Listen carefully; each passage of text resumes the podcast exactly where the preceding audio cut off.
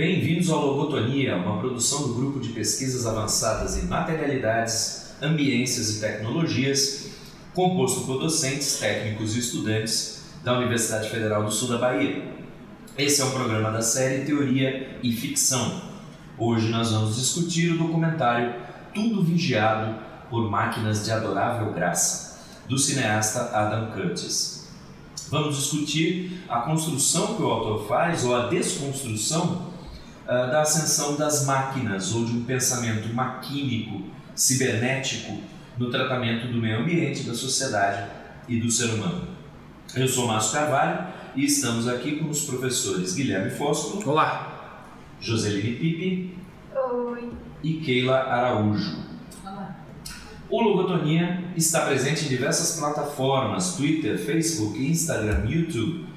Os episódios estão publicados no SoundCloud, iTunes e Spotify. Assine nosso feed no seu app preferido. Bom, eu queria começar já fazendo, explicando a referência do título, que é um título muito bacana, né? É, e lá no segundo episódio, é um documentário em três episódios, lá no segundo episódio é feita a leitura uh, do poema da onde foi retirado. Né? O título então faz referência a um poema que foi publicado em 1967 com o mesmo nome, cujo autor, é, Richard Brautigan, falava de uma sociedade onde os homens estavam livres do trabalho e a natureza tinha alcançado seu equilíbrio, tudo graças ao avanço da cibernética. Se vocês me permitirem, eu vou ler o poema que é curto. Gosto de pensar, e quanto mais cedo melhor, em uma pradaria cibernética onde mamíferos e computadores vivem juntos em harmonia mútua programada, como a água pura tocando o céu limpo. Gosto de pensar, nesse instante, por favor, em uma floresta cibernética cheia de pinheiros e eletrônicos, onde cervos passam tranquilamente por computadores, como se eles fossem flores desabrochando.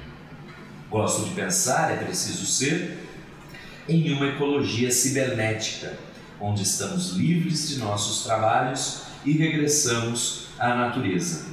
Voltamos aos nossos irmãos e irmãs mamíferos, tudo vigiado por máquinas de adorável graça.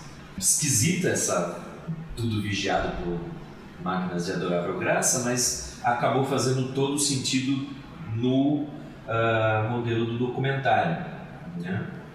Uh, vocês querem fazer algum comentário inicial antes da gente passar para os episódios?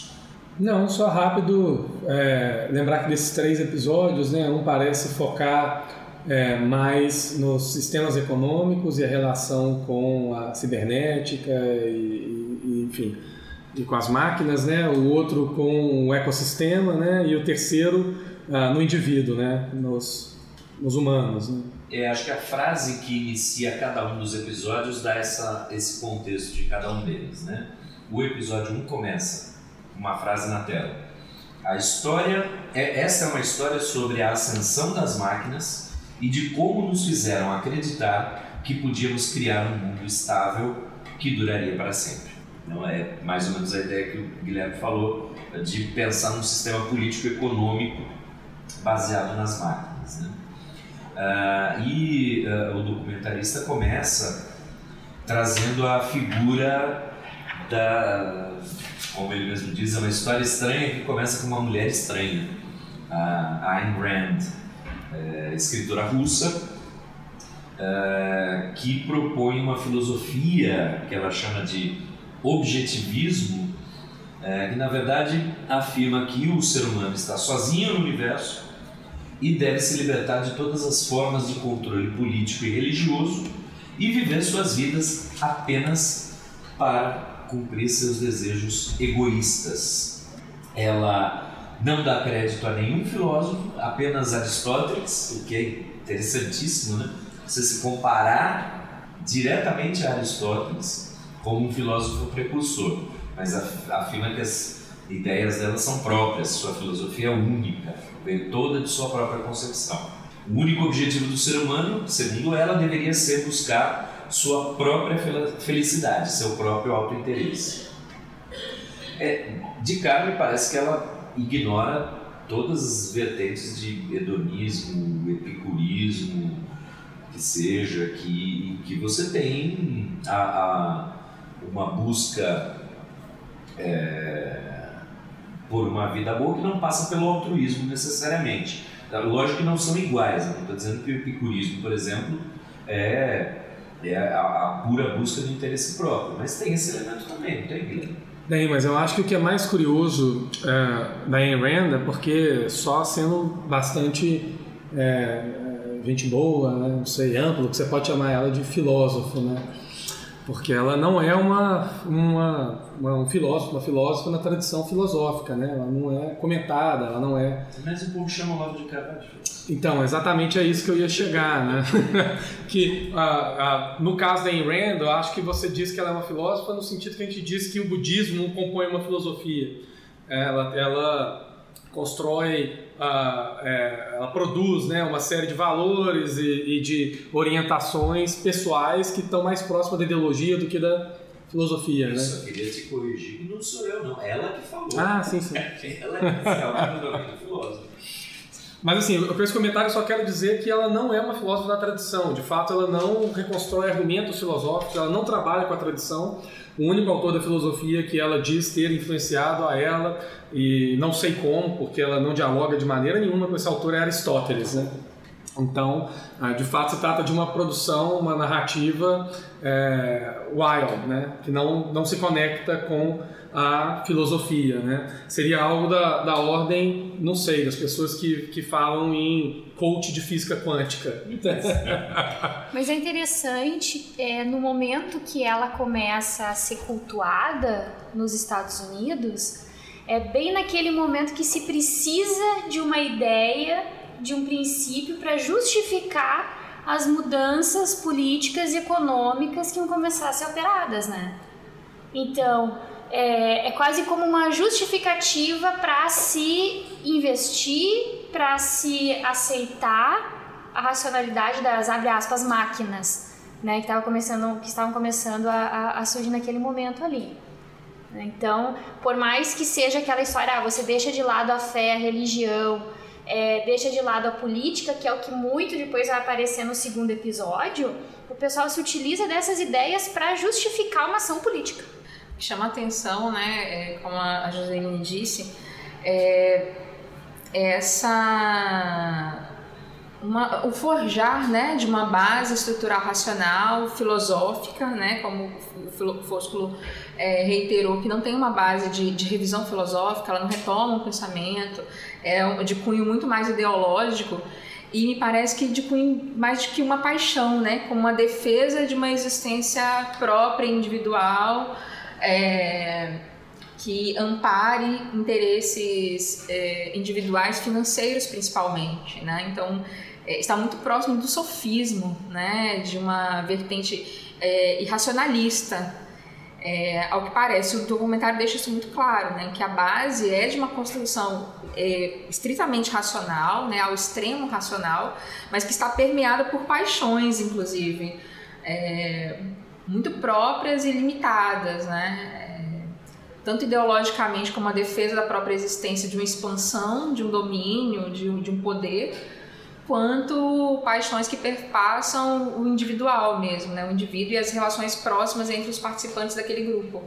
E é interessante que no decorrer dos, dos episódios, né, é, eu não sei, para mim pelo menos ficou implícita aquela noção de. Ela aparece recorrentemente, né?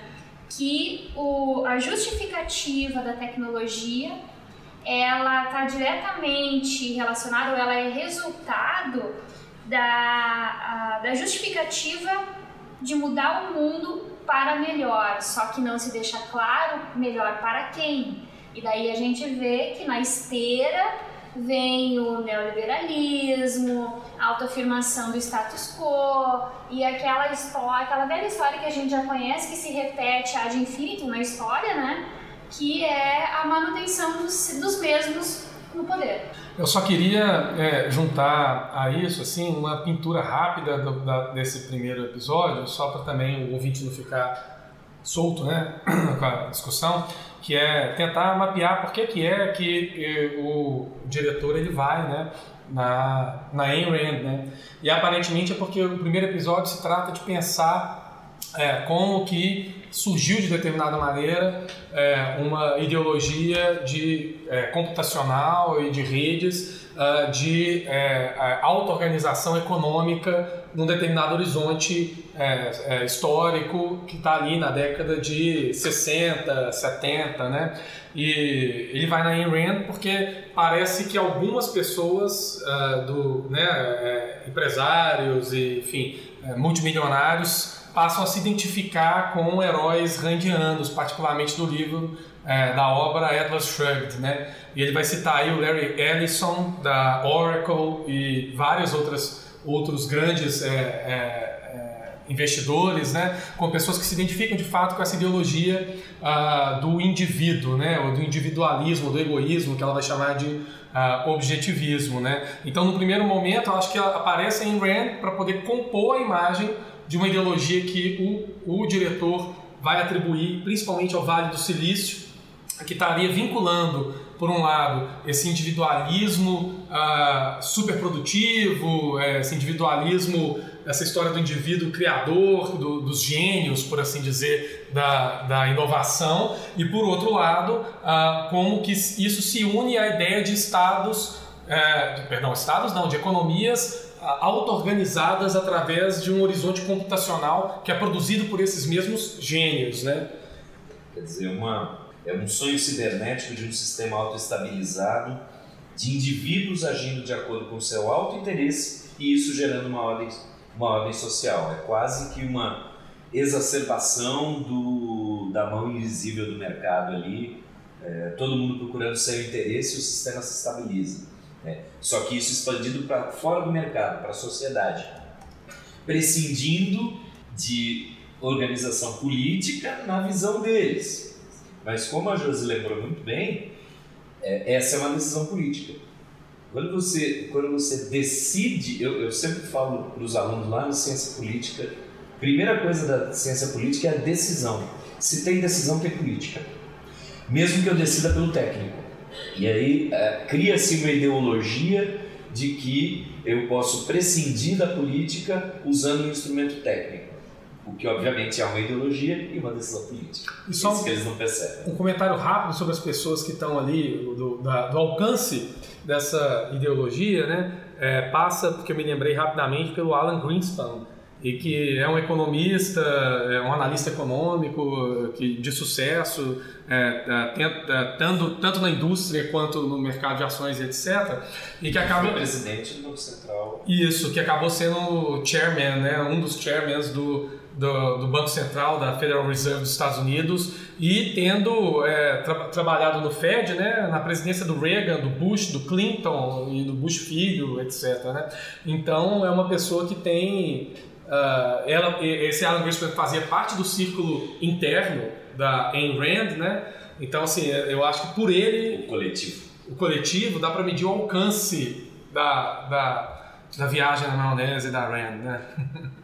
Acho que um ponto importante de ser destacado é como que esse sistema é, de controle que forja, né, que se baseia nessa ideia, que quer vender a ideia de uma auto, de um autocontrole, de uma sociedade liberal, em que o sistema que poderia transferir para os sistemas de computadores, né, por esses sistemas informatizados, um liberalismo que ao mesmo tempo trazendo o sucesso desses indivíduos, desses pontos de poder, trariam estabilidade econômica e social. É, como que isso busca uma fundamentação é, racional, né? Que no documentário se fala muito em racionalidade, em algo é, primado em pesquisa, em escrita, né? Em documentos é, de estudo, mas é, há referência a pesquisas e estudos nas universidades.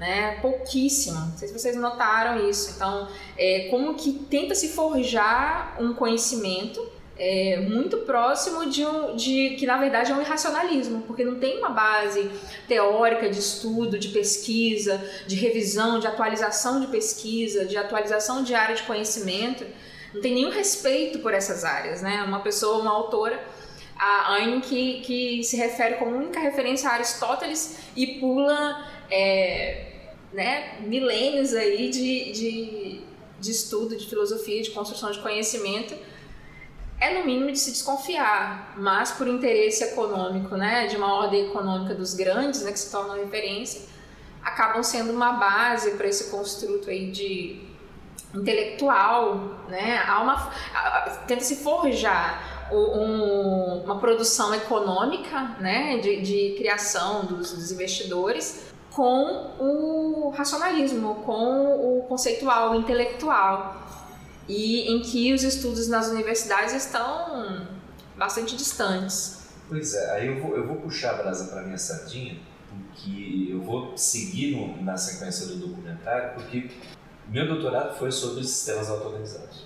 Aí eu quero falar um pouquinho sobre como é, certos sistemas aqui são apresentados como auto-organizados, os agentes acreditam que são auto-organizados, mas talvez não sejam. E tem a ver, isso tem a ver com o que você acabou de falar, porque eles não têm um referencial teórico para é, balizar o que é ou o que não é um sistema auto-organizado. É, na sequência do documentário, aparece um experimento feito em 91 uh, por um engenheiro da computação na Califórnia chamado Loren Carpenter, é, com dezenas de pessoas. Ele colocou dezenas de pessoas numa sala sem nenhuma instrução sem nenhuma dizer o que elas tinham que fazer. Em cada cadeira tinha um objeto, uma pequena placa, que de um lado era vermelho e do outro verde. E na parede da frente, uma, uma projeção que as pessoas não sabiam o que era. Mas as pessoas começam a levantar a plaquinha e percebem que a, a, o movimento delas aparece na, na tela lá na frente. Então, aos poucos as pessoas percebem sem que haja uma instrução externa, é, que elas, que um, um computador está captando se elas estão com a plaquinha vermelha ou verde. Né? Quando ela vira a plaquinha para o lado verde, aparece um ponto verde na tela e um ponto vermelho quando ela vira. Né? Mas o próximo passo do experimento é projetar sobre a, a parede um jogo de Pong, velho telejogo, né? que são aquelas, uma barrinha de cada lado movimento só vertical, uma bolinha batendo de um lado para o outro. É, e você, dois jogadores, que cada um controlar a sua barrinha é, para interferir na bola, bater na bola. Bom, também sem nenhuma instrução, as pessoas começam a girar suas plaquinhas e aos poucos elas percebem que é, metade da sala está controlando um, um, um jogador, um pauzinho, e a outra metade está controlando o outro. E elas começam a perceber que quando elas viram ah, o lado verde para frente da tela, o seu jogador, o pauzinho sobe e quando elas viram o lado vermelho, o pauzinho desce. Mas mesmo assim precisa ter alguma organização, porque se todos virarem o verde, o pauzinho sai da tela. Então ah, as pessoas, em tese, se auto-organizam os dois times e se auto-organizam em quantos mais ou menos vão levantar o verde e o vermelho para posicionar o, o pauzinho ali na, na, posição certa, a barrinha na posição certa. Esse engenheiro considera então que ele é, criou um experimento, uh, um modelo de uma sociedade sem hierarquia, onde cada um, todos, todos em conjunto definem uh, os rumos da sociedade uh, e por estarem ligados por uma máquina emergiria uma ordem, uma estabilidade. Então todos são completamente livres para fazer o que quiserem, liberdade total, mas emerge uma ordem uh, e aí ele considera isso um modelo para uma sociedade auto-organizada. Bom, eu queria, ele chama isso de consenso subconsciente. Eu queria é, argumentar no sentido de que esse não é um sistema auto-organizado. Para fazer isso, eu, eu sigo uh, no, meu, no meu trabalho uh, o filósofo político Michel Debrun e ele gostava muito de metáforas com futebol, então eu vou usar uma, um exemplo de futebol para tentar explicar o que é um sistema, ou, ou, o que é a emergência de um Estado auto-organizado num sistema.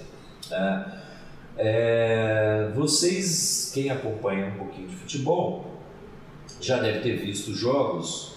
Uh, pensa num jogo de Libertadores, que é ida e volta, e aí você tá jogando em casa, seu time está jogando em casa e está 2 a 0. Bom, não vale a pena abrir muito a defesa e tomar o risco de tomar um gol em casa, porque nessas, em, em certas competições assim, gol fora conta em dobro para o desempate. Uh, e ao mesmo tempo o time que está perdendo dois gols dá para eu tirar em casa, mas se eu for muito para frente e tomar três, aí eu tenho que fazer três em casa para ir para os pênaltis. Então, de uma, uma certa forma, sem que haja comunicação, sem que haja um jogador falando para o outro ou o técnico falando para os jogadores, mas os dois times diminuem o ritmo do jogo.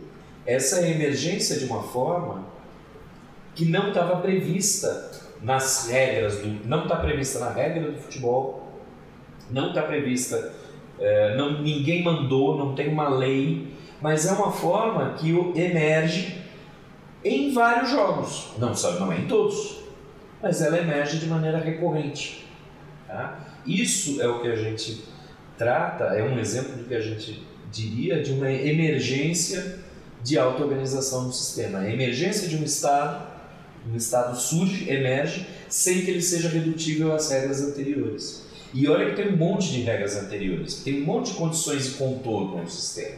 Quer dizer, você tem os jogadores, as regras do futebol, as regras da Libertadores, que influenciam, vão dar influência para que eh, eh, esse estado aconteça. Se não fosse jogo de e volta, se fosse um jogo só, o time que está perdendo tinha que ir para cima. Então, as regras do jogo, as regras da Comebol são condições de contorno. Mais do que isso, você tem uma, um espalhamento de condições de contorno no seguinte sentido, que o time que foi para a Libertadores no ano nesse ano é o que estava bem classificado no brasileiro do ano passado, portanto, as regras do brasileiro influenciam também nessas condições de contorno.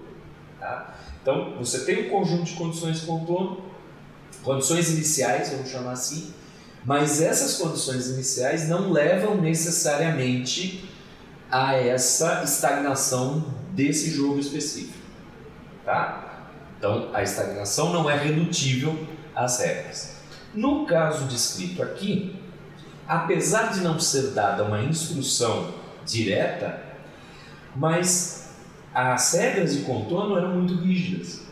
Porque você mexer a, a plaquinha verde faz com que incremente um ponto no bastão. Você colocar a plaquinha vermelha faz com que decremente um ponto na altura do bastão. Não há outra saída, não há outro resultado possível. Por isso que eu, eu vou dizer aqui que é, é, eles achavam que estavam trabalhando com um sistema auto-organizado, mas era um sistema heterorganizado porque a regra de formação estava dada. Se as, as regras de formação fossem geradas ao longo do processo, isso caracterizaria um sistema auto-organizado. Tá? Se a forma final emergisse ao longo do processo e da interação entre as pessoas, isso seria um sistema auto-organizado. Mas não, a regra é dada, ela é fixa. É, quando a gente fala de videogames, né? É, um dos, é, essa é uma das questões com videogames. Não existe ainda a possibilidade de você criar sua própria história num jogo. Um dos jogos mais que mais tem te dá liberdade que eu joguei na minha vida foi o Zelda Breath of the Wild. A gente já falou até sobre esse jogo aqui. Porque os programadores pensaram em diversas possibilidades. Você fala assim, putz, eu vou tentar subir nessa árvore. O jogo te deixa. Mas não é porque você pensou, é porque o programador pensou que alguém poderia pensar nisso. Uma das coisas que, por mais liberdade que a gente tenha, uma das coisas que não dá para fazer no jogo, por exemplo, é tem os cachorrinhos ali. Você consegue jogar comida para eles, mas você não consegue fazer um afago. E, e eu ficava tentando. Como é, que, como é que eu faço aqui para fazer um carinho no cachorro? E não dava. E um dia, coincidentemente, eu li um, uma entrevista com um dos programadores e ele explicou: olha, é, as ações, a gente tem ações básicas e elas se desdobram de maneiras em, em consequências diferentes. Então, por exemplo, jogar a comida. Se eu jogo no chão, é uma coisa, a comida fica lá. Se eu jogo na panela, ela vai ser cozida. Se eu jogo para o cachorro, o cachorro vai comer. Então tem uma ação, jogar a, a comida, mas onde eu realizo a ação, me dá o resultado final. E a gente não tinha nenhuma ação semelhante a afagar. A gente teria que fazer toda uma programação para ter só uma, uma uh, uh, coisa. A gente chegou a pensar nisso, mas não, não era eficiente. Mas tem com os cavalos. Tem os, você assobia os cavalos, né? Você faz um carinho, um bom garoto, não sei, uma coisa assim. No Zelda? É. Não lembro, não. Eu acho que tem. mexido. Eu tô confundindo com Red Dead. você tá confundindo com Red Dead. Bom, mas enfim, o, o que eu tô querendo dizer é que é, você precisa pré-programar. Então você não vai ter como ter um jogo que tenha auto-organização, pelo menos não agora.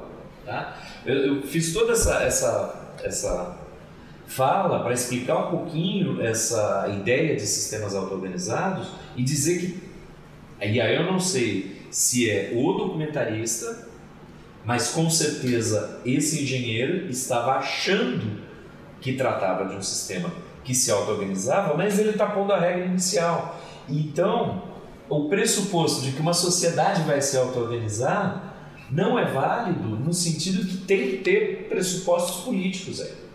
Mas eu acho que o que ele quer construir aí, só para envelopar também esse, esse, esse primeiro episódio, é a ideia do seguinte: é, o, em primeiro lugar, existe a auto-organização dos sistemas econômicos.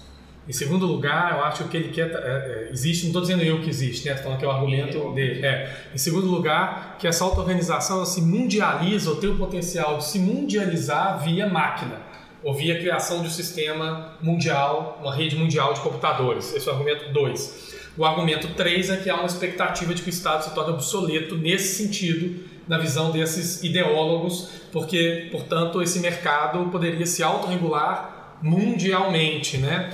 E o que o, eu acho que o, o, o diretor tenta trazer com essa ideia no argumento é de que a crise nos Estados Unidos, uh, que vai se armar, segundo ele, depois da, do liberalismo levado adiante com o Clinton, uh, ela tem que ver exatamente com a incapacidade do sistema uh, se auto-organizar para estabilidade sem intervenção do Estado. Esse seria, eu acho, o argumento dele, porque ele vai atrás do Stiglitz, que é o Nobel de Economia, e o Nobel disse que trabalhava na época, se eu não me engano, no Fed também, não lembro se era no Fed, mas enfim, ele era um conselheiro, e não era ouvido uh, pelo Clinton uh, de que iria dar merda a política de desregulamentação do Clinton, e, eu, e, e, a análise dele que ele faz na época, ele diz é porque há um crescimento exacerbado uh, da, do, dos lucros das empresas com a desregulamentação, não acompanhado por um crescimento na produção. Ele fala, bom, tem alguma coisa errada, tem uma irracionalidade na fé dessas empresas, né? Vai se estourar essa bolha, né? E uh, é o que acabou ocorrendo. Ele vai explicar com o interlúdio na China por que, que é que essa bolha foi possível, etc, etc.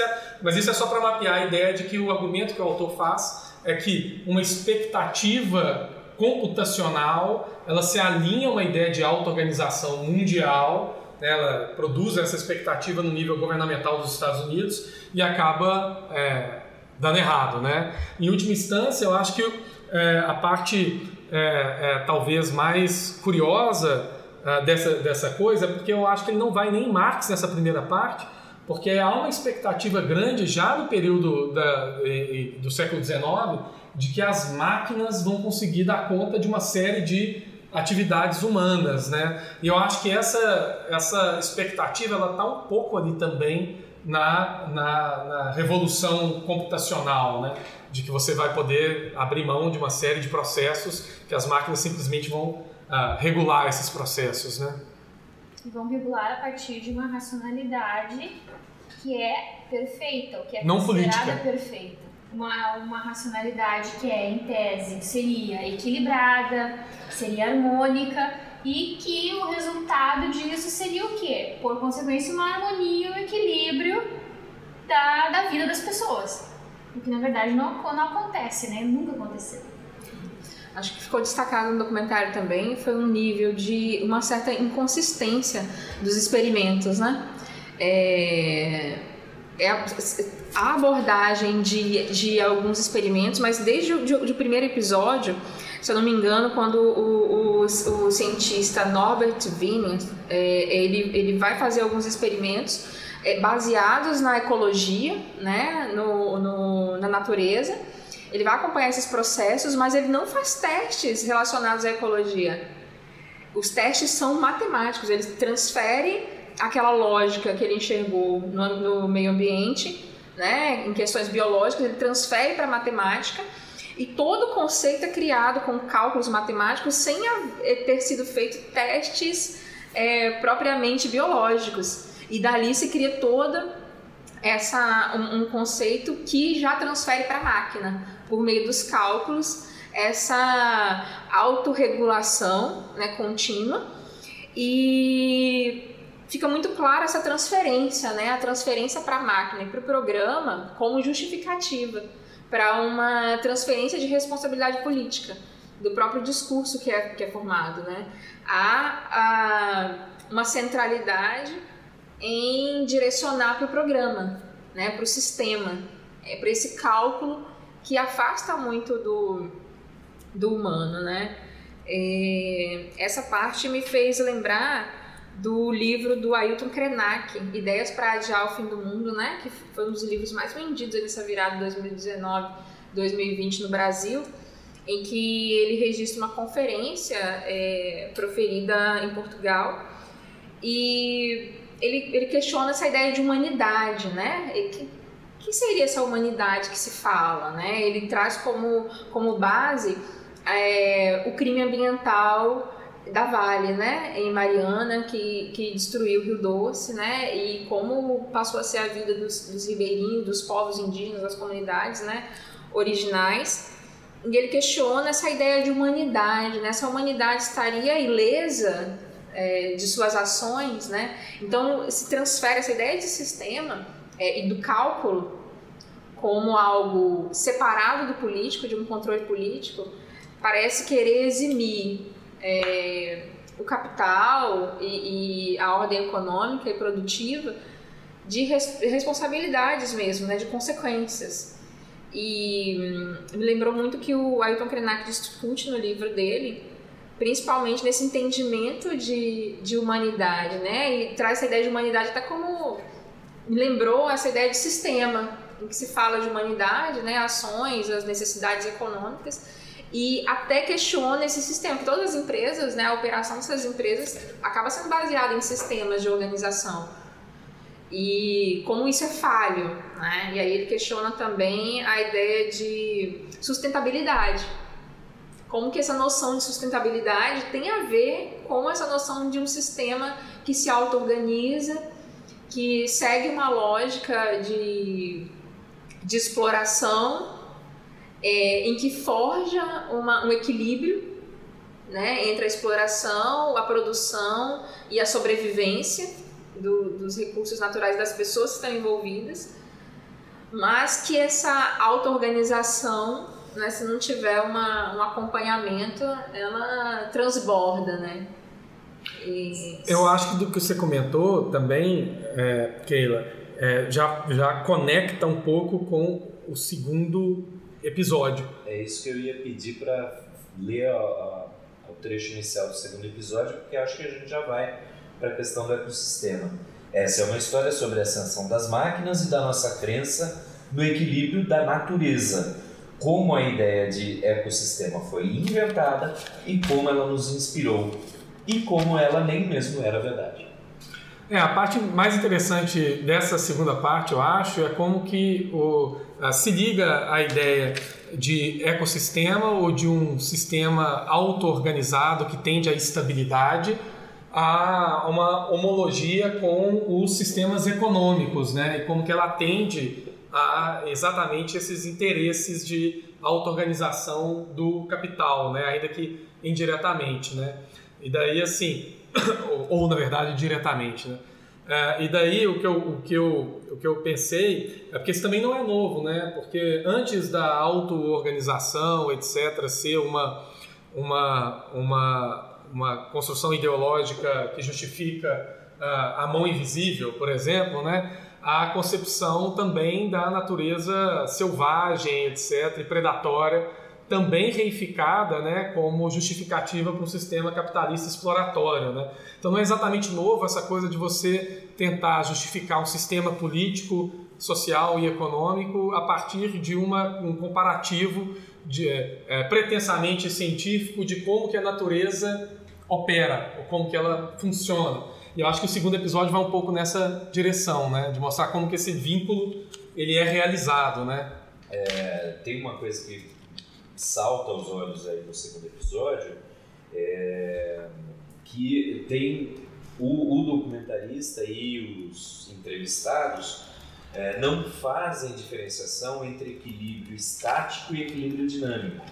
Porque a impressão que, eles, que, que nos passa, ele fala, olha, é, o ecossistema a gente achava que era uma coisa equilibradinha quando mudava aumentava a quantidade de predadores, já diminuía a quantidade de presas, isso vai fazer com que os predadores morram e vai estar sempre num ponto de equilíbrio. Uh, isso é um equilíbrio estático, porque você volta para o mesmo ponto. Agora, você pode ter equilíbrios dinâmicos em que o sistema salta para outro, para outra, é, para outro estado. Então, é, é, que é aí a gente pensar em sistemas complexos. Talvez a grande sacada do documentário ali, no final desse segundo episódio, que ela falou de experimentos, ele fala do experimento do, do, do cientista que foi lá para a pradaria e ficava registrando, né? O bichinho deu duas mordidas na folha, o bichinho comeu quatro folhas, né? E, e tentando transformar isso em um sistema, colocando dados num computador para tentar encontrar o equilíbrio e esse equilíbrio nunca vinha. É, por quê? Porque você está simplificando um sistema que é complexo. Basicamente isso. O sistema é complexo demais para ser modelado desse, dessa forma. E aí, então a gente está falando de uma sistêmica que é uma sistêmica empobrecida. E aí eu vou usar o, o, o palavreado do Mohan. A gente precisa de uma sistêmica efetivamente complexa, que não simplifique o fenômeno, seja o fenômeno humano, seja o fenômeno natural. Então, a gente, é, é, no último episódio sobre o, o Eu Robô, a gente falou muito sobre como há, não há tratamento ético nos robôs no Asimov. E o, se a gente pensar nesses termos sistêmicos empobrecidos, a gente nunca vai chegar numa ética mesmo. Agora, pega os métodos do Mohan Primeiro método, a natureza da natureza. Ele vai tratar de, do, do, do mundo natural não biológico e tratar de auto-organização nesse mundo. A vida da vida é o 2. Aí é o mundo biológico, sistemas auto-organizados também, complexos, não empobrecidos. 3 e 4, pensamento do pensamento e no, noosfera, falando sobre o pensamento. Método 5, humano. Qual é o último método? Ética. Então, a partir de sistemas auto-organizados enriquecidos, complexos, teoria de complexidade, você consegue chegar ao tratamento ético. Então, talvez a grande lição do segundo episódio seja o, o, o tratar de maneira simplificada o que é complexo não faz boa ciência. E aí a, você, o que o, que o, o documentarista tentou, tentou mostrar para a gente foi os cientistas foram lá, pegaram um sistema que é complexo, a natureza, modelaram de uma maneira simples e foram voltaram para dizer que na verdade a natureza era simples, o que não é, e nem a sociedade. É uma tentativa de transformar tudo numa grande fábula. Até a forma como ele a narrativa, a forma como ele estrutura a narrativa no documentário me faz lembrar aquelas fábulas, né, do Esopo, etc. Então você tem é, um construto que é a partir da, da, da, percepção empírica, mas que não tem método nenhum. Você pode justificar uma fábula para qualquer coisa. E admira né, e assusta é uma dualidade da complexidade, né, do avanço e o atraso né, desses experimentos. É, às vezes de uma. É, não de uma ingenuidade, né, mas de uma simplificação é, muito com uma utilidade né, que a gente vê. E, e tem uma, uma pegada, né, um apelo comercial mesmo. Esses experimentos são postos como produtos, né? a apresentação. É fácil de vender, é fácil Sim. de vender, né? É Não. fácil de explicar. E, a simplificação é fácil de explicar. E o próprio posicionamento dos, dos é, cientistas, né, digamos, como que eles preparam uma apresentação do próprio, do próprio estudo, ou da, da ideia, né, do argumento mesmo que simplificado, mas eles tentam produzir o um material, eles mesmos explicam né? Eles gravam é, é, programas explicando seu, a ideia e, e o, como seria né, esse experimento. Então, é, isso parece estar muito alinhado com as empresas, com um, um mercado já à espera desses, desses resultados. Né? E a ideia de estabilidade, né? Porque a ideia de estabilidade, quando transposta para a economia, acho que ela é transposta na ideia de estabilidade ah, no crescimento contínuo do lucro e de uma estabilidade que permita que isso seja perpetuado assim, né? Então é muito engraçado porque é uma estabilidade ideológica, né? Você quer um cenário ideal onde não haja crises num sistema que naturalmente vai produzir, não naturalmente, né, mas que produz crises, tanto econômicas quanto ecológicas, quanto políticas, etc., e que possa ser mantido estável se uh, nós olharmos para a natureza uh, e seguirmos os, uh, os mesmos princípios de organização, uma coisa dessa ordem, né? Então acaba balizando um tipo de estrutura econômica exploratória, etc, etc, mas ideologicamente, né? Ele está tá trabalhando com uma, um, um mundo como aquela falou, que estava à espera de uma teoria ou à espera de uma ideologia que se venda como não ideologia. É um mundo em que há uma desilusão com, com, com a esfera política e, e, portanto, a ideia de que a gente vai ter uma resposta técnica, sem perceber que toda resposta técnica foi politicamente, é, como eu disse, se tem decisão, tem política. Só um comentário muito rápido. Lembra que, muito comumente, é, a gente ouve o nosso é, ministro Paulo Geres é, comentar no economês, né, como que o interessante é buscar o equilíbrio econômico e fiscal, equilíbrio econômico e fiscal. Está na língua o tempo inteiro dos gestores do capital, né? E é, de fato, atenta para isso, né? Você tenta pensar num sistema saudável, equilibrado, em homologia com um sistema simplificado de equilíbrio estável na natureza, mas que nem na natureza existe, né? E aí, aí também vou puxar de novo a, de novo a brasa para minha sardinha para dizer que, é, primeiro, o Adam Curtis está trabalhando com a ideia de máquina ou de, de é, está se tratando o, o, ambiente como máquina né, nesse episódio e no próximo vai, vai se falar de tratar o ser humano como máquina também. É, primeiro que tem diferenças conceituais, a gente tem o, o Heinz von Foster que define máquinas triviais e máquinas não triviais. Então, é, é possível pensar em mecanismos biológicos que seriam máquinas mais complexas e não triviais. E além disso, também pensar junto com o Debran, e aí puxar minha tese, que a gente não está, não, quando a gente está falando de sistemas auto-organizados complexos, a gente não está no reino do mecanicismo, a gente está no reino de um neomecanicismo em que é, pode haver determinações, mas que o, os sistemas iniciais numa auto-organização primária é, contêm elementos de caos. Os elementos, os, os, os membros do sistema não estão é, com, não têm relações prévias. Né? Essas relações se dão nas interações. Ao longo do processo é que você gera determinações. Né? Então, se a gente usar essa sistêmica enriquecida, talvez a gente não caia nesse problema da simplificação e não caia nesses determinismos da máquina é, encarada como vamos dizer assim, o homem de lata sem coração.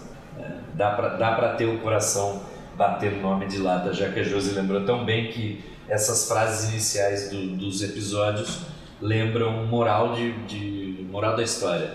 Né? Qual é a moral do. Ou He-Man dizendo o que aprendemos no, no desenho de hoje. Sim, possivelmente estudos que, que abarquem essa complexidade, possivelmente, é muito provável, estavam sendo desenvolvidos também. É, então, que a gente, ao mesmo tempo que a gente vê o espaço para esses estudos, para esses pesquisadores, né, que trouxeram seus estudos, mesmo que é, o que o documentário trouxe numa visão simplificada para ser divulgada, mas até que ponto serve, né, a esse interesse que é econômico e político também, né? Então isso também intriga bastante, né? Porque é uma área que já estava, que os estudos, né, é, da, da própria cibernética, do, dos sistemas é, de máquinas estavam sendo desenvolvidos. É lógico que fica muito preso ali, né, nos Estados Unidos. É, mas parece que há muita coisa fica oculta para justamente servir a esses interesses da, da economia. E me parece, até pelo que a gente vive também, que não, não há um real interesse, né? O, o mercado ele não teria os ganhos que tem se essa complexidade fosse posta. Eu acho que isso aí já conduz para o terceiro episódio, ah, que eu vou pedir para o Márcio ler a frase de abertura também, né? Já que estamos assim. É, no terceiro episódio, o terceiro episódio abre com essa é a história sobre a ascensão das máquinas e por que ninguém mais acredita que se pode mudar o mundo para melhor. De como decidimos que nós mesmos éramos máquinas, jogamos videogames e ajudamos a iniciar a Guerra Mundial Africana. Essa terceira parte é engraçado porque eu acho que fecha o terceiro ponto do argumento, se é que a gente pode chamar que há um argumento, né, porque a gente estava conversando antes que os episódios do Curtis é, ele tem uma maneira de fazer documentário que é muito caótica, mas ao mesmo tempo ele, ele, ele constrói um argumento uh, que pode passar batido se você se perder. Né? Ele, não, ele não reconstrói o argumento assim, né, é, é como papinha para você ficar é, atento a tudo que está acontecendo, né? Mas tem um argumento ali no meio do caos, assim, né? Que ele vai construindo com várias imagens que às vezes se conectam só perifericamente com esse argumento. E esse terceiro episódio parece que conclui no seguinte sentido: primeiro, máquinas e sistemas econômicos; o segundo, máquinas e auto-organização de ecossistemas; e o terceiro, a ideia dos uh, uh, máquinas e é, indivíduos como máquinas, mas não exatamente indivíduos, né, genes, né, indivíduos como espécie de veículos para genes. E vocês me corrigem se eu estiver errado, mas a ideia que está aí por trás para mim é a ideia de justificar genocídios. Ou como que no final das contas até os genocídios poderiam ser justificados uh, por uh, ação dos genes que querem se auto-preservar. Até mesmo nesse cenário você estaria isentando, por assim dizer, a responsabilidade humana, julgando a, a, responsabilidade num determinismo uh, cromossômico, né, por assim dizer. É, eu acho que tem uma, uma, outra dimensão, você lembrou bem, é, é o segundo documentário do Curtis que a gente aborda aqui no Logotomia, e acho que Josi pode falar melhor do que eu sobre a estrutura de, dos documentários dele, mas assim, é, aquilo ela falou, né, tem, essas teorias não são consideradas por, por questões econômicas, por interesses econômicos.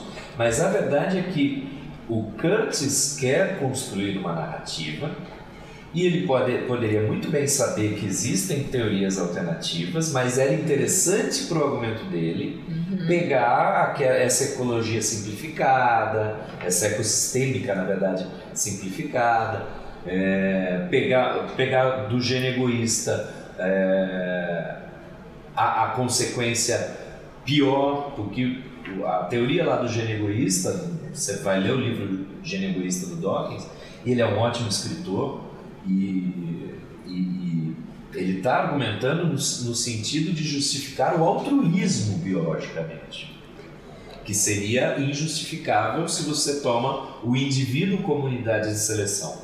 Por que, que eu vou dar o meu, a minha vida por é, nem que seja por irmãos ou por filhos, se é, eu sou a unidade de seleção, eu sou a unidade que tem que ser vista. Quando ele joga para o gen, ele explica, olha, tem, esse gen está em mim e com 50% de probabilidade está em cada um dos meus irmãos.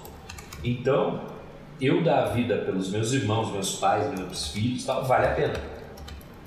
Em termos do gen. Não, não do indivíduo, perdi a vida, mas do gen vale. Então ele está justificando o altruísmo. Mas o Curtis pega não a justificativa do altruísmo, mas o, o, um argumento espelho em que o gene egoísta também justifica o genocídio. Por quê? Porque faz bem para a narrativa dele. Sim, é, se a gente for pegar ó, toda a produção é, documental do Curtis, ele vai trabalhar o que qual é que é o pano de fundo. É o poder e como que esse poder ele se mostra na sociedade, como que ele evolui conforme os tempos evoluem. Se a gente for pegar esse, é, esses três episódios aí, nesse último é, chega no ápice, né, que é essa questão aí que o, que o Márcio bem lembrou a respeito da, da de uma tentativa, então, a partir dessa lógica, justificar o injustificável, que seria o genocídio. Isso aí começou como? Começou ele falando lá da, da, da, da do objetivismo com a Anne Rand. O que, que, o que, que era esse objetivismo? Ah, você tem que ser feliz. Só que essa felicidade, ela é do indivíduo. Então, é, é a, a, a justificativa do indivíduo não apenas sobreviver, mas ele ser feliz independentemente dos custos que isso tem para a sociedade. E daí a gente vê o que nessa esteira? A gente vê ah, o, herói randiano. Quem é o herói randiano? Olha, olha os entrevistados que ele trouxe ali não foram a esmo, foram justamente pensados para ele reforçar esse ponto de vista dele, esse ponto de vista documental dele. Então, é, o, o, e aí tá a grande sacada do documentário e também tá a grande sacada da, da apropriação que ele faz dessa linguagem jornalística, que é você construir uma narrativa é, a partir de fatos. Nessa narrativa, você colocar o seu ponto de vista, que é subjetivo. Né? Então, é, é, é essa é, isso que o, que o Guilherme falou, de pá, parece um documentário é meio é, loucão, meio é, sem, sem nexo, né? Mas é justamente para quê? Para justificar esse ponto de vista dele. Então ele procura nesses fatos, busca esses fatos, claro que vão ser encadeados a partir de uma lógica, de uma roteirização, né, do roteiro. É, mas é, deixa eu voltar aqui no meu exemplo que eu queria falar da, da Ayn Rand. Quem é o cara que se considera o herói? Ah, eu sou o herói, eu, o meu filho na escola né, diz que eu sou o herói. Os, os dois executivos lá de, da, de Manhattan, lá da. Vale do Silício. Do, isso, do Vale do Silício. Né? Então, veja, são os Sharks da época. Então, eles se identificam com, com os romances da Rand e de, de, de todo jeito, estão sendo felizes, então a ação deles está justificada. E com a ideia do gênio egoísta, lá no terceiro episódio, chega o ápice dessa, desse crescendo da narrativa, né? Que é mostrar como que o capital e logo o liberalismo ele vai se apropriar do futuro. E como é que ele se apropria do futuro? Se apropriando da máquina olha o que nós temos hoje, olha a quantidade de gadgets que a gente tem aqui nessa mesa, né? É resultado disso. Eu só quero fazer um adendo aí, Josi, porque eu me toquei é, bem rapidamente que essa coisa do egoísmo, etc., que está no objetivismo da Rand, é, não está só na Rand, é um princípio de microeconomia, né? Porque os agentes microeconômicos são considerados unitários, racionais, egoístas e maximizadores de utilidade qualquer análise microeconômica tem por princípio é, o egoísmo do agente. Então, quer dizer, não tem uma não tem né, uma, sei lá, se tem alguma grande novidade na Ayn Rand é, é simplesmente popularizar essa ideia numa mística ideológica, onde é que as pessoas podem se identificar ah, de maneira positiva com esse egoísmo. né, afirmarem positivamente esse egoísmo ético e tal, né? Mas ele já é um princípio de ação da economia, assim, né? E das análises econômicas, né? É, aí a novidade do documentário é fazer, nesses três episódios, fazer a amarração final de como esse egoísmo leva ao genocídio.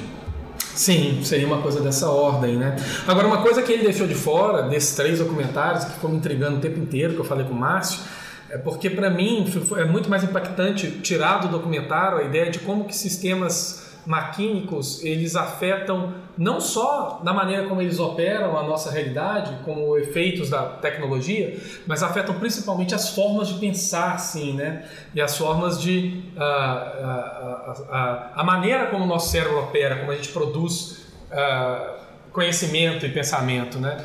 Então essas, ele não chega a dizer assim, né, que uh, talvez não seja somente tudo, seja tudo controlado por máquinas de não sei o que, que é o título, eu esqueci, qual que é? Tudo vigiado por máquinas de adorável graça. Seria exatamente isso, né? seria uma coisa da seguinte ordem, como que os humanos, uh, nossos modos de perceber, pensar e até de nos organizarmos é, são influenciados por máquinas, né? Não, são, não seria exatamente a ideia de que nós usamos as máquinas para determinadas funções, mas que as máquinas elas as máquinas que nos usam. Uma coisa olha, dessa ordem. Olha a ideia do a ideia aí pegando um pouquinho aquela estrutura narrativa do Black Mirror, né? O que é o Black Mirror? É a tela do celular. Então nós somos usados. Nós, na verdade, o que é o hater? O hater é o cara que vai colocar toda a sua é, a, vai expressar as suas ideias, vai expressar é, o, aquilo que, é, enfim, os pensamentos mais é, opostos à racionalidade, né, nas redes sociais. E aí é o que? É a ideia da, da, da do, do, querer manifestar-se independente do que isso, uh, do resultado que isso tem. Agora eu estou pensando aqui como que isso é construído na economia. É muito bizarro, mais que nem Rand. Então vamos lá, tem essas, esses princípios do agente econômico. Eu estou pensando aqui que Adam Smith se considerava um filósofo ético. E ele defendia qualquer coisa muito similar com o egoísmo ético. Porque na, na, na ideia do Adam Smith de mão invisível e autorregulação, que está pressuposto que cada indivíduo agindo de acordo com seu próprio interesse individual, desde que não haja intervenção, produz um bem coletivo. É muito louco isso. Então não é necessariamente, não é Ayn Rand, percebe? Há uma lógica econômica já em, em funcionamento aí. Mas aí que tá, porque que aí a, a Ayn Rand no, na história dele foi ele que trouxe. Sim, sim. Né? Sim. E olha de onde, é que, de onde é que ela surgiu. A Ayn Rand ela surge na história como roteirista de Hollywood. Né? Então, que círculos que ela, que ela frequentava? Né? Os círculos de poder a manutenção do status quo. Quer dizer, em última instância, Ayn Rand entra como mais uma personagem, mais uma, ah, mais um artifício que fabrica, que reinventa, reinventar não seria a palavra, atualiza essa ideologia do egoísmo Sim. ético, né? São, você poderia dizer, de figuras do egoísmo ético sendo atualizados nessas em imagens, né, em mecanismos, né? É, e a gente tem que levar em consideração também que essa, é, como você disse, os agentes microeconômicos são é, egoístas e racionais. Mas a questão é que a, a, a, economia, ou pelo menos a economia liberal, vai é, considerar apenas uma racionalidade que interessa a, ao liberalismo. Porque é, é se o agente fosse é, verdadeiramente racional, eu, eu falo isso por conta do, da tragédia dos comuns. É, a Tragédia dos Comuns é um texto que ficou bastante famoso na década de 60, do, acho que é um biólogo Garrett Harding, é, que basicamente dá é o seguinte problema, é, que é o problema do, do ambiente, dos, uh, dos elementos comuns a todos né, no meio ambiente. Então, imagine o seguinte, você tem um pasto e tem pessoas que, tem, é, que usam esse pasto para alimentar seus rebanhos. Tá? É, vai dizer o, o rádio, é, eu colocar um boi a mais no, no pasto me dá racionalmente uma vantagem de um ponto.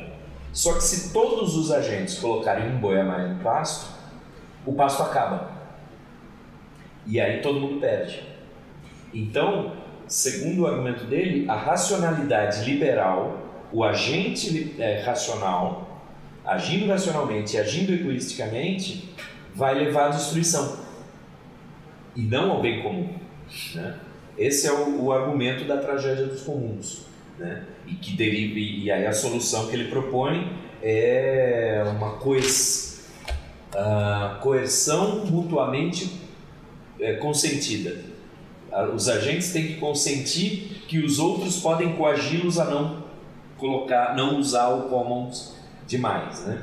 É, mas o, o, que eu argumento é que uh, a partir do momento que o Radin fez essa análise, essa análise entrou na racionalidade entendida como o conjunto dos conhecimentos racionais do ser humano. E, se, e portanto, se o agente fosse efetivamente racional, ele já saberia que vai dar merda lá na frente. Então, eu, eu uso esse argumento para dizer que o agente racional da, da economia, da microeconomia liberal, na verdade não é racional. Ele tem uma emulação de racionalidade que é o que o liberal entende por racional, que é buscar meu lucro. É uma racionalidade que quase que se funde ou se confunde com o egoísmo. Talvez não necessariamente que ele entende como racional, mas aquele que ele quer fazer ser considerado. Né? Porque parece que a gente vive no, em vários níveis de racionalidade, né? No último encontro a gente estava falando sobre os memes, e aí você vê essa gama de, dos ultra empresários, né? É, ou de, daqueles que, que detêm o controle da, das tecnologias, são os empresários da tecnologia, e a gente fica sem saber o que eles estão pensando, que assuntos estão discutindo, né? E entra num nível de abstração, digamos, do nosso alcance ou do alcance da sociedade que a gente chega realmente a pensar que nós vivemos vários, vários estágios, né? várias camadas de racionalidade e também de utilização dessa, dessa racionalidade, de levar a ser considerado, né? por meio do, da economia, de ações é, de intervenção na economia ou de, de administração de uma divulgação mesmo, né? E o, o, documentarista, né, o Curtis, ele parece. Eu, eu não achei caótico a, a, a composição do, do, documentário.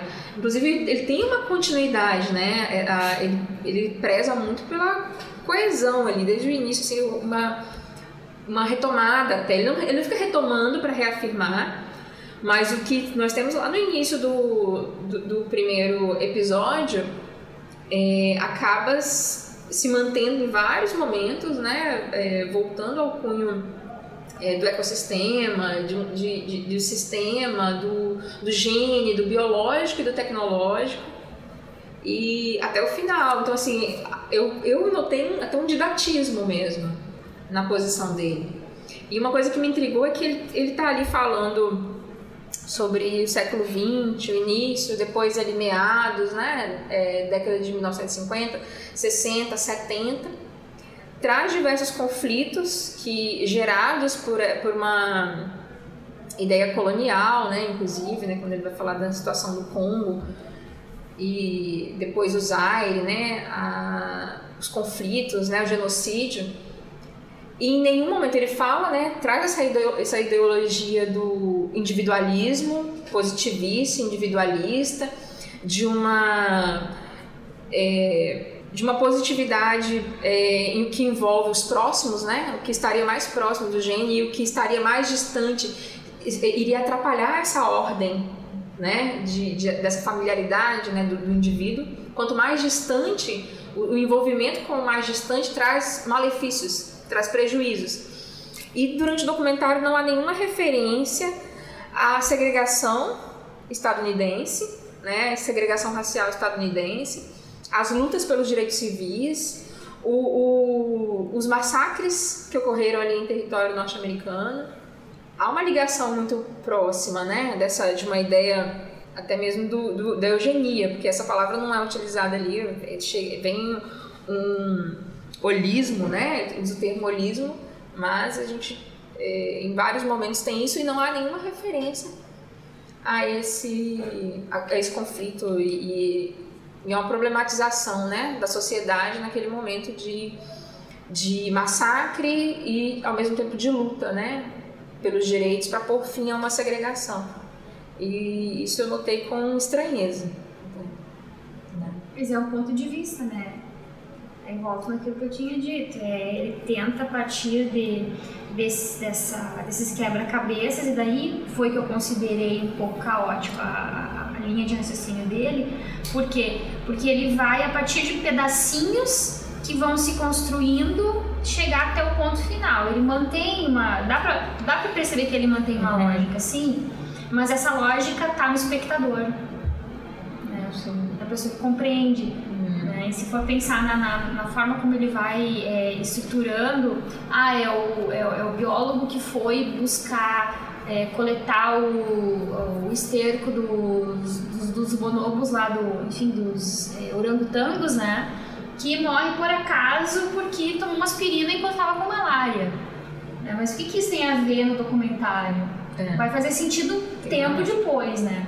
Agora, só queria voltar nessa pegando o gancho do que tu falaste, Keila, a respeito dessa dessa linha que vai que permeia os três episódios, né? É, fazer um gancho com aquilo que o, o Márcio e o Guilherme estavam falando antes a respeito da, da economia. É, é interessante notar o seguinte, que, bom, pelo menos eu percebi assim, que ele vai trabalhar muito nessa questão, nessa relação de como que é, o, o, o indivíduo, como que essas ideias elas vão influenciar a individualidade. Aí essa individualidade ela pode se mobilizar ou não coletivamente. E daí da, do aspecto coletivo que vão surgir o que? A, o, o elemento político, né? Aí eu queria trazer aqui uma, um, trecho do, do Bauman, né, com modernidade líquida, até um, a minha é, sugestão para o final, né, seria o, o, capítulo desse livro que o Bauman vai falar especificamente a respeito da, da, da história, do, do tempo e espaço, que ele coloca a partir de uma perspectiva histórica, como que essa liquidez moderna vai se estabelecer na sociedade, né? Como que essas vai permear essas relações humanas. E aí ele diz o seguinte, ó, abre aspas, na página 147. A nova instantaneidade do tempo muda radicalmente a modalidade do convívio humano. É aí que a gente estava falando a respeito da, de como que a tecnologia vai influenciar e como que nós vamos ser influenciados pela tecnologia, né? E mais conspicuamente o modo como os humanos cuidam ou não cuidam, se for o caso, de seus afazeres coletivos, ou antes, o modo como transformam ou não transformam, se for o caso, certas questões em questões coletivas. E daí vai fechar nessa questão aí da é, o individualismo, né, a felicidade de uns, que vai te, que vai te levar para uma determinada, uma determinada conduta, que vai fazer com que você tenha ou não é, você a, tem adesão ou não a determinadas ideias e determinados movimentos políticos. E aí, em relação àquilo que falou, Keila, falaste a respeito da, dos movimentos né, dos Estados Unidos, de, é, é, os movimentos de é, contra o racismo, uhum. os movimentos ali até mesmo contra a cultura que não deu certo, né, entre aspas. Né, que é isso, você atomiza o sujeito, você torna ele, você dá para ele a sensação de que ele, enquanto humano, enquanto indivíduo, ele tem é, a capacidade de, de, de ser o seu melhor e daí você perde a conexão na coletividade. acho que isso também, enfim, na, minha leitura do comentário do Curtis e, do, e do, dos outros documentários, também a gente vê muito isso em hipernormalização, né? Da, da, da falta da coletividade e da falta da coletividade pensada como ação política a partir de uma, é, de uma organização para o ganha-ganha, né? Para o altruísmo, uma relação que seja é, ganha-ganha, é, né? Não na competição, mas na cooperação. Enfim, viajei aqui. É, eu achei muito válido você trazer o Bauman, né? Porque em muitos momentos eu lembrei mesmo, né? Porque essa, essa coisa da liquidez dos mercados, né? Como que seria esse desmembramento, essa fragmentação que se equilibra, né? E aí o, o Bauman vem trazer o risco. Esse, esse não controle, é, se é que é não controlado mesmo, mas em alguns pontos, né? É, essa não interferência ela pode ser catastrófica, né? Se perder de vista também e, as consequências, principalmente para os grupos que são afetados mais diretamente, né? Que estão mais vulneráveis. É, achei é, interessantíssimo você trazer essa parte do, do modernidade líquida do Bauman.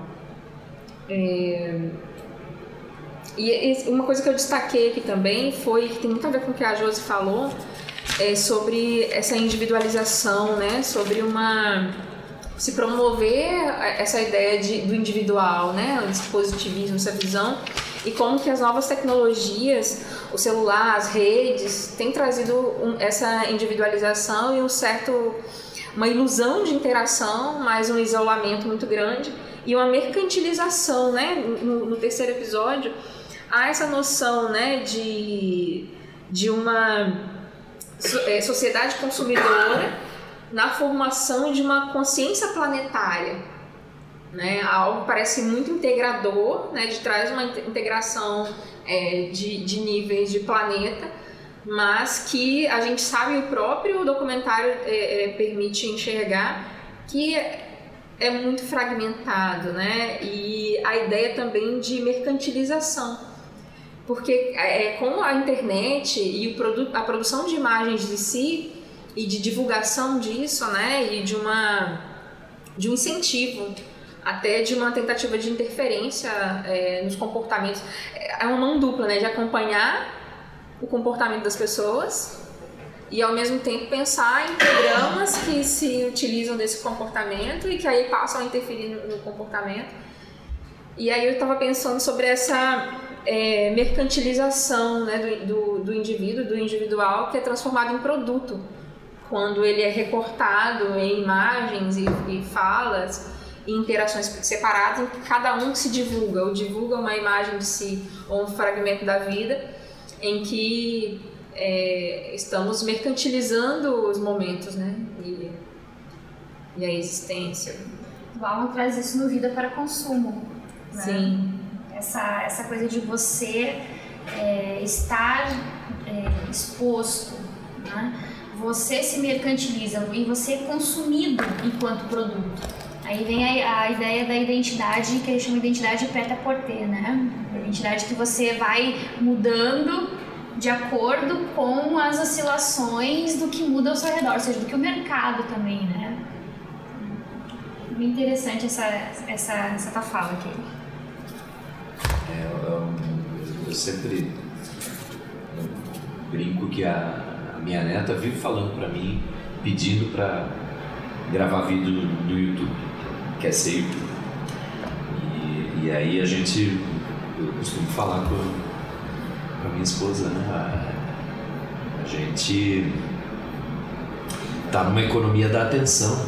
E, e, o fato de ela estar consumindo as outras pessoas já é, é ela já está gerando riqueza, ela já está gerando valor, já é trabalho.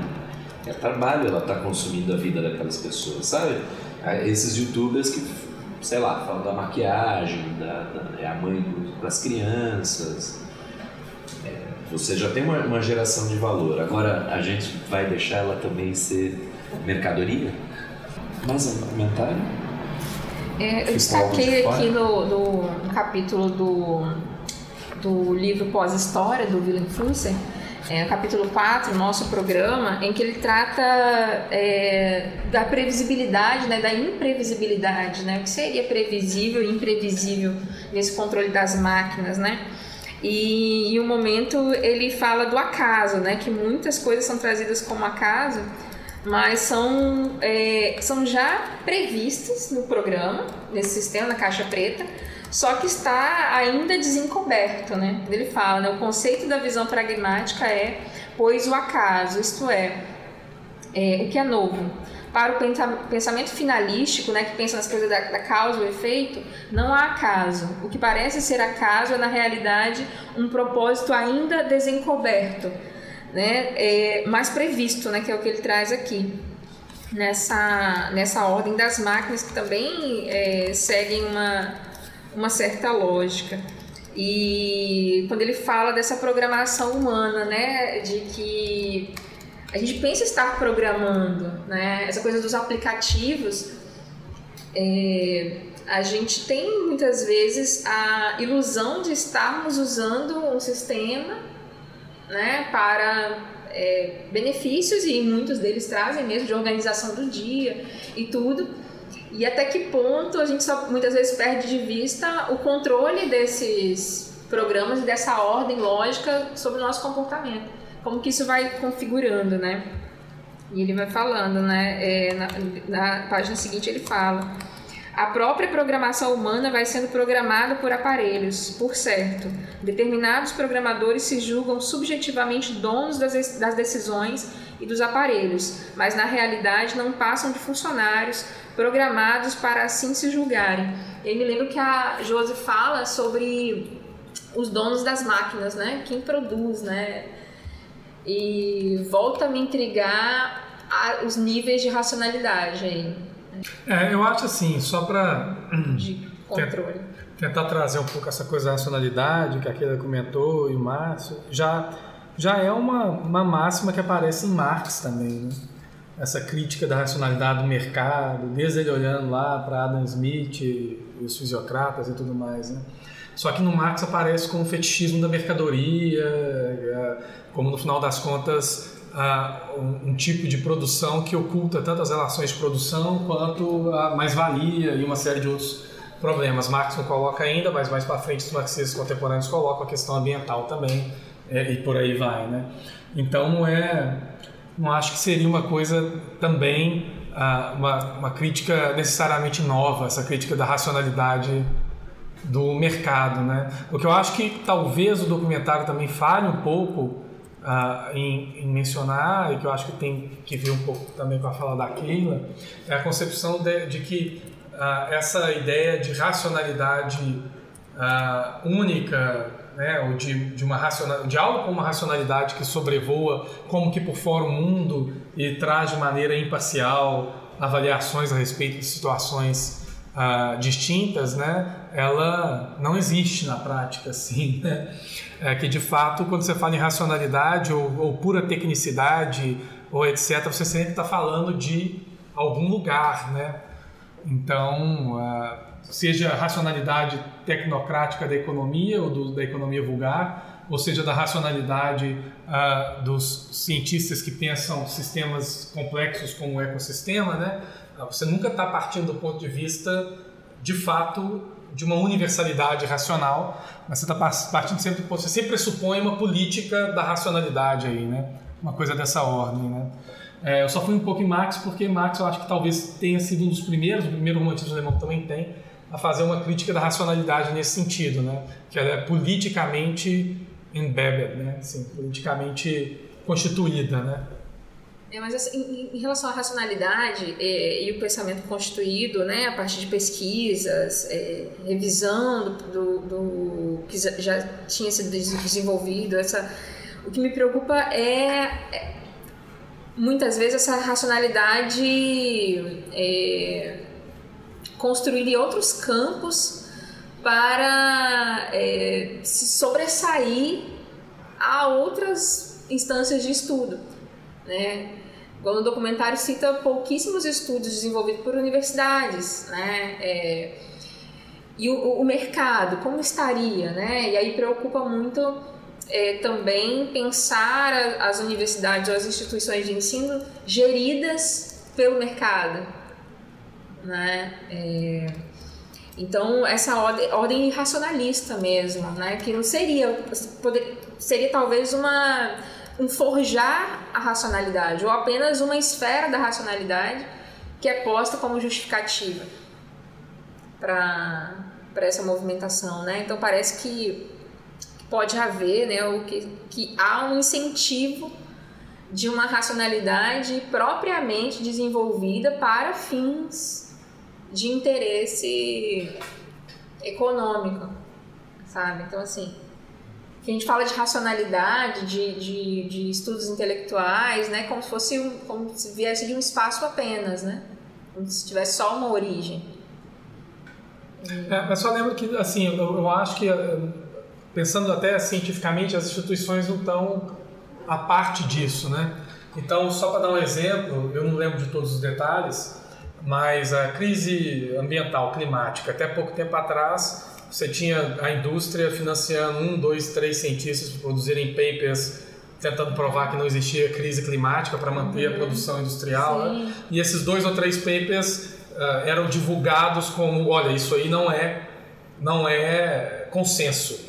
Uhum. Então, quer dizer, Sim. de fato há interferências o tempo inteiro, né? Não há... há esse jogo, né? Com a racionalidade, racionalidades e um, um, incentivo muitas vezes ao irracionalismo, levando em conta, considerando experimentos que na verdade, na verdade não se consolidaram como incontestáveis ou é, os métodos nem chegaram a ser conhecidos é, a, é, de uma forma profunda, né?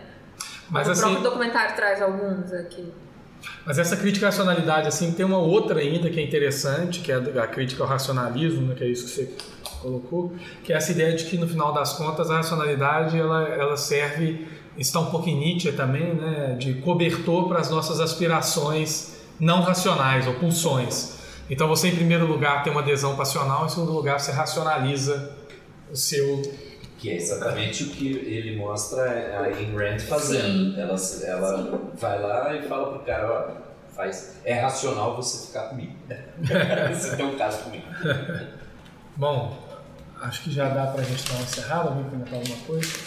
Eu acho que se ninguém tiver mais né, nenhum comentário, a gente já pode partir para finalmente para as dicas. Vocês pensaram em alguma dica? Eu vou falar primeiro para quem não pensou poder pensar. É, minha sugestão de hoje é um filme que a gente já citou aqui, mas que me voltou à cabeça vendo o documentário, que é o filme Anticristo do Lars von Trier, porque é, talvez é, é, o lugar, o filme, a representação que eu vi de natureza, a natureza ali não é caótica, ela, perdão, ela não é é, é, é equilibrada, não é organizada. Né? Natureza é caos, natureza é morte. E é, quando a gente estava falando no episódio do Mad Max uh, Fury Road, a gente chegou a falar que, é, que o, o, o Miller, apesar da direção muito boa, do roteiro muito interessante, mas ele cai no clichê, no velho clichê da é, da mulher fêmea natureza, mulher relacionada à natureza, homem relacionado ao poder. Né? E o Lars von Trier subverte isso em Anticristo, subverte completamente isso. É, tem várias facetas do feminino no filme e, e ele não faz essa identificação direta de é, feminilidade e natureza e também não faz a relação direta de natureza com organização. É, é, é tudo mais caótico. É, e como segunda dica, também ouvindo o, a trilha sonora do Tudo Vigiado por Máquinas de Adorável Graça, tem lá um pouco de Kraftwerk, tem algum Leonard Cohen, acho que tem Nine Inch Nails, então ouçam Kraftwerk, Leonard Cohen, Nine Inch Nails, e ouçam coisa boa na sua vida.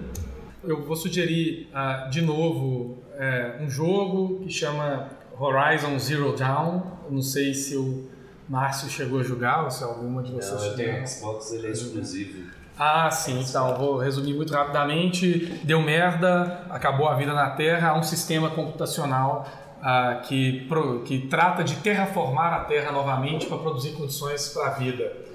E é um sistema que tenta trabalhar com essa, essa, essa ideia de equilíbrio, etc. Ele reinsere DNA humano e produz um cradle, um lugar onde os humanos vão nascer.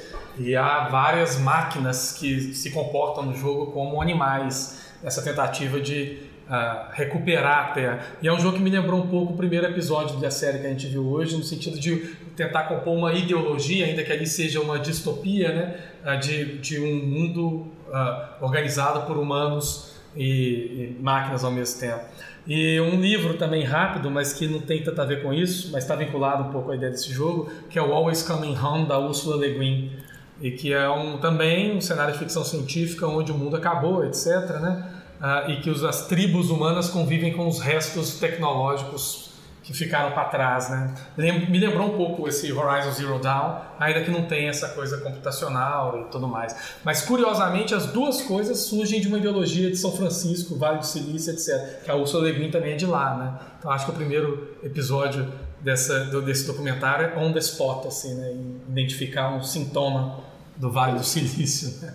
Bem, a minha indicação tem a ver né, com, esse, com esse grupo que ao mesmo tempo é, acreditou e fez acreditar nessa autoestabilização é, regida por, máquinas, né, por sistemas, é, antes biológicos, depois tecnológicos, e que o documentário traz como caótico, e a gente também observa como caótico, foge até ao nosso alcance, né, chega a um nível de abstração que o Willem Flusser faz, né, que é, inclusive parece que é arquitetado já para isso, nessas talvez essas camadas de, de racionalidade. É, e o Ailton Krenak vem trazer, né, no, no livro Ideias para Adiar o Fim do Mundo, que ele que foi na verdade uma ideia para uma conferência e que ele formulou e que ele é, é, chama, na verdade, para responsabilidade, né? Peraí, nós vamos continuar insistindo nesse, nesse programa, né? Já, fada, já falido desde o início.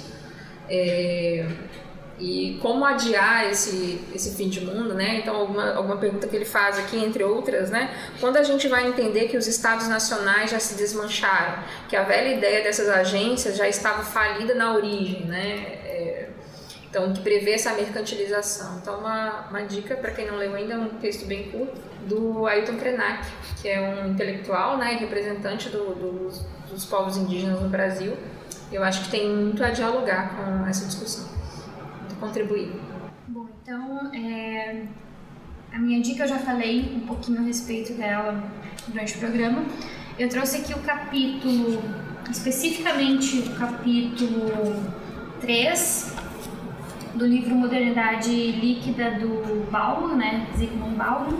No capítulo 3, que se intitula Tempo e Espaço, são 40 páginas, ele vai fazer uma história a respeito da relação entre o tempo e o espaço, né, nesse momento de é, evolução tecnológica da humanidade, como isso vai é, fazer, vai é, organizar, né, como essa transição vai organizar a nossa vida e como isso vai determinar ah, os rumos de como se pensar enquanto ser humano. E na esteira é, desse modernidade líquida, eu tenho um filme que é, eu me lembrei agora. Eu vou indicar para quem, pro pessoal, para os logotones cinéfilos aí, quem ainda não assistiu, vale a pena conferir o filme I Am Mother, que é uma produção, uma coprodução Austrália e Estados Unidos de 2019, tem disponível no Netflix, tá? Foi dirigido pelo grande Thor e numa, numa um filme de suspense e ficção científica. É, uma, uma rápida sinopse, tá? Como bom, deu merda, como disse o Guilherme, a humanidade foi, é, enfim, acabou e tem um bunker onde uma robô, né, um robô, um robô com voz feminina cria novos humanos. Então ela tem o papel de, de mãe, né? É, e esses humanos eles são criados para serem bons. Só que daí entra uma, um, um joguinho ali é, psicológico muito interessante que é o seguinte: como é que você racionalmente cria um ser humano para ser bom? A partir de como que uma máquina vai criar um ser humano para não fazer mal para outros seres humanos? Então fica a dica aí desse filme I Am Mother, está disponível na Netflix. Ok, então eu acho que a gente vai encerrando. Gostei bastante da, da discussão. Então, temos que pensar qual vai ser a, a próxima. É, agradecer a presença de vocês e agradecer a paciência de quem ouviu a gente até agora e dar um tchau para o pessoal. Valeu, pessoal. Tchau, tchau. Tchauzinho. Até a Hasta próxima. luego.